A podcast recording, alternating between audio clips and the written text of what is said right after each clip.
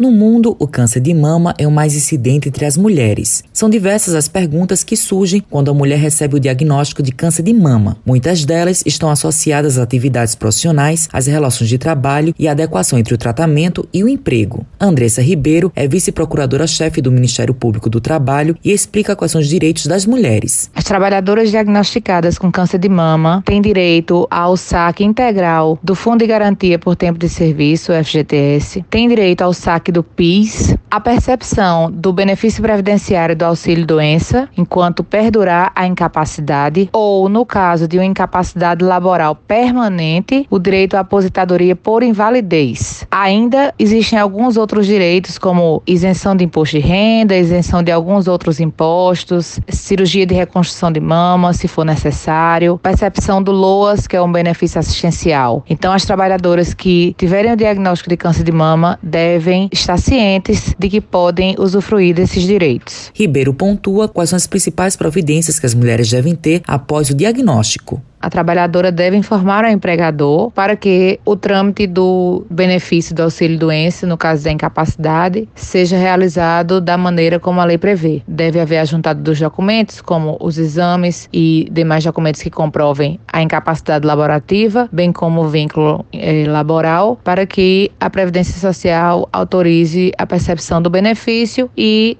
também os demais órgãos e entidades autorizem a percepção dos outros benefícios, como o FGTS, o PIS e o próprio LOAS. Andressa fala quais são as ações do Ministério Público do Trabalho no mês alusivo ao Outubro Rosa. O Ministério Público, enquanto parceiro da sociedade, tem o dever de zelar pela saúde dos trabalhadores e de mantê-los informados acerca dos seus direitos. Então, o Ministério Público do Trabalho, através de suas redes sociais, através de audiências públicas, através de palestras, promove a conscientização conscientização das trabalhadoras no tocante à necessidade de realização dos exames, bem como no tocante aos direitos aos quais elas fazem jus se houver o diagnóstico do câncer de mama. Matheus Silomar para a Rádio Tabajaro, uma emissora da PC, empresa paraibana de comunicação.